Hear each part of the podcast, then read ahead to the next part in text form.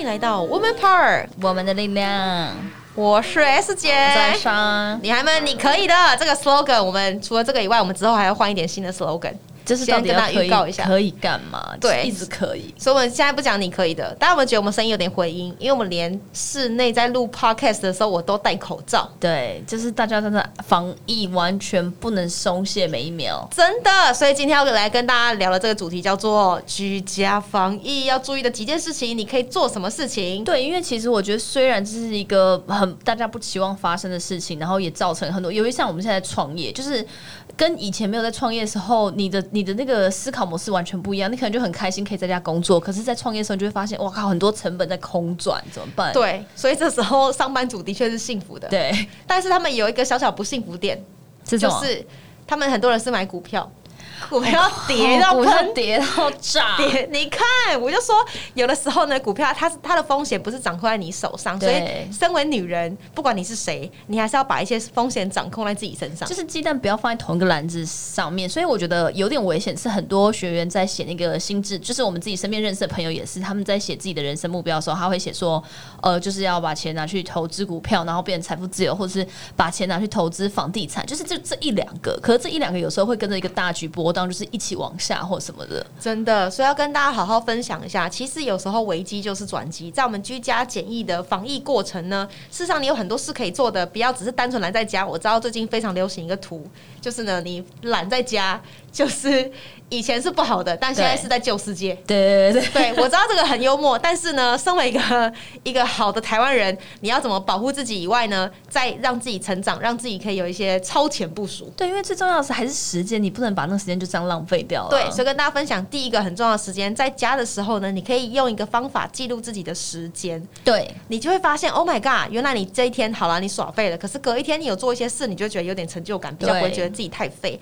但如果你两天都这样时候，你会不会会不会觉得很恐怖？会，然后你会抑制整个消沉。然后，如果尤其是很多人其实是还是要 work from home 的，你如果两三天一直这样很废下去，你的习惯就是废下去。然后你真的要切换回来做正式工作的时候，你就会很痛苦，就没效率。这就很像廉价症候群一样。对对。所以在家不是叫你直接真的懒在家，而是在家里头你好好检视一下自己的时间点。所以代表你要先记录。所以第一点要记录。第二点呢，你可以做件事，把你过去到现在一直想做。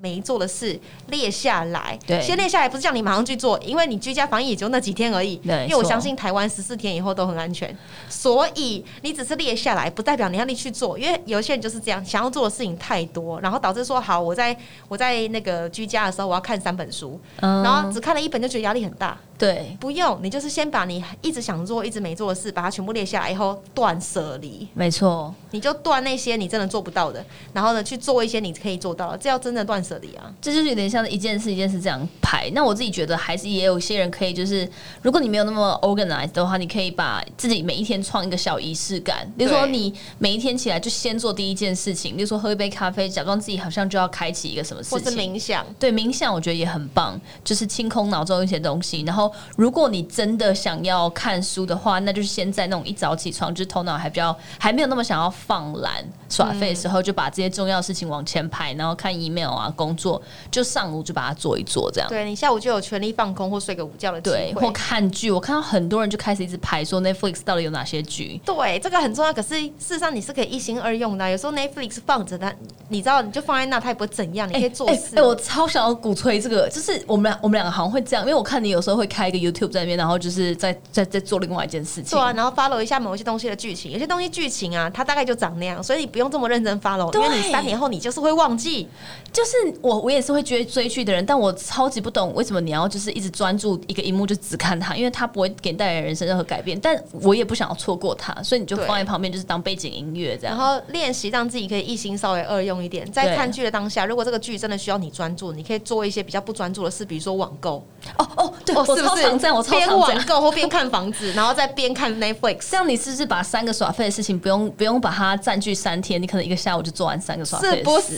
我也是这样，然后就疯狂网购。所以我一直很向往，就是向导就是要跟大家讲一件事，就是大家都在抢一些民生物资，可是你知道民生物资你不用抢，你网购就有了。因为其实台湾的民生物资真的是不会匮乏，真的。你知道我就在家，我就网购了一千八百多块食物，然后就可以这样吃一个礼拜啊，可以煮一个礼拜。对，其实你真的买一些必需品就好，其他就是留给有需要的人。然后其实台湾真的就是已就真的在很中枢纽，所以不太可能会发生这样的事，顶多会暂时的缺少而贵一点点，但也是几块钱而已。对，然后记得，其实最恐怖的真的不是这个，是缺水的问题，所以还是要建议大家居家的时候呢，还是要好好的使用你的水的习惯，没错不要什么东西都要用一堆水去这样浪费，然后或是干嘛的。对我自己有听很多朋友说，他们在居家就是比较真的是自律一点的朋友，他们就很开心。现在自居家，然后他就自己有很多的时间空出来，他可能可以拿来学语言啊，或者是做瑜伽，或是买一些他之前上课那个线上课程还没上的，对，很多人看就是买很多，就是之前很红，可能好好啊，或者其他平台一些课，然后放的就是堆在那边，因为这些平台他们可能不见得像我们女力学院，就是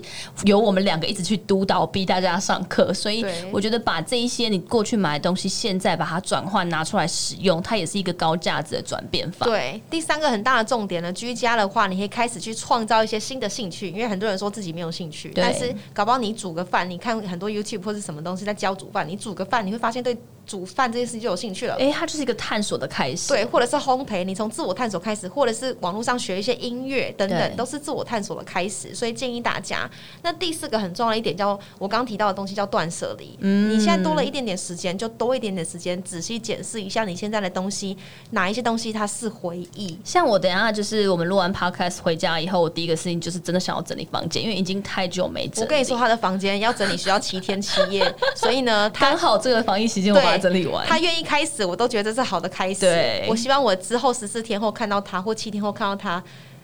就会长得不一样，要不就是体重啊，要不就是什么，这是很关键的哦，就是这这七天接下来，因为我们都不会再见面了嘛。对，完全七天因为我不会看今天是被迫，就是一定要来办公室最后整理一下，然后再录一个几个集 podcast。但重点就是，今等一下回家过后，我到底是变更胖，变还是变更瘦呢？七天后我们再来看，见真小。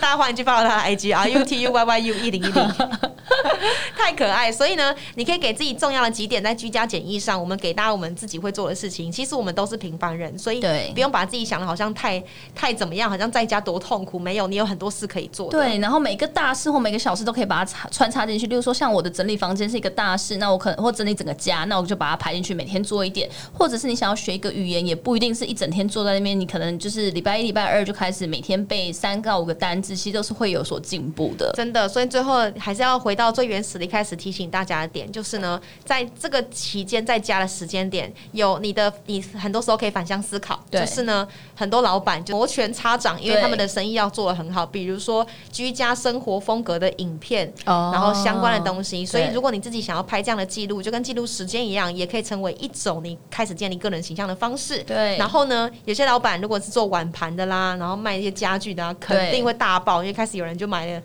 开始买家具，对，就会开始有一些摆设啊，对，然后开始在家里有疗愈的感觉，开始买很多书，开始买很多线上课程，所以大家也可以看一下我们的线上课程，在好好上面，一个是个人品牌的，一个是生涯规划、这个这个你还。要推吗？对，再推 再推，好好好好感恩大家。我们真的也因为疫情关系做了很多很多不同的调整，但我们相信这个世界会更好。对所以呢，相信你的正能量就可以变得更美好的明天。那我们就下周见喽，拜拜拜。每周三中午十二点，Woman Power 为你的午餐加甜点。想知道更多 w Man Power 的讯息及课程内容，欢迎搜寻 W O O Man Power，或是关注我们的脸书粉丝团以及 IG，我们会定时更新第一手消息提供给你，支持女力，我们一起